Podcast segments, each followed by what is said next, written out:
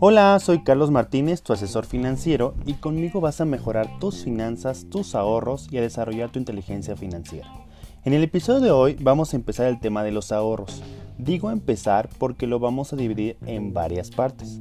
En una simple definición, el ahorro es la porción de tus ingresos que decides no destinar a tu consumo y lo destinas a un proyecto, a un viaje, a un activo o para aumentar tu riqueza.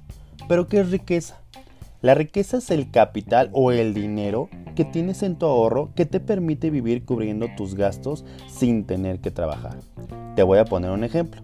Si tus gastos fijos anuales son de 120 mil pesos, es decir, 10 mil pesos mensuales, y en tu cuenta de ahorro tienes 1.200.000 pesos, entonces tu riqueza es de 10 años, porque te alcanza para vivir 10 años sin tener que trabajar. Haz cuentas y revisa qué grado de riqueza tienes en este momento.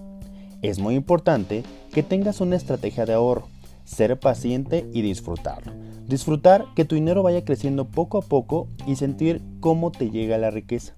Y si confundes al ahorro como acumular dinero para poder comprar cosas después sin que te den crecimiento o que no mejoren tus finanzas, como la camisa o blusa del color que te faltaba, o una comida en un lugar muy lujoso solo porque se te antojó ir, entonces no es una estrategia de ahorro genuina.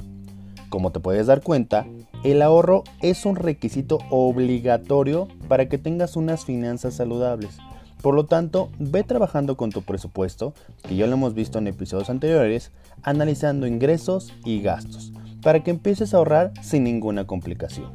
Soy Carlos Martínez, tu asesor financiero, y recuerda dar el efecto dinero a tu vida. Nos vemos en el próximo episodio. Hasta luego.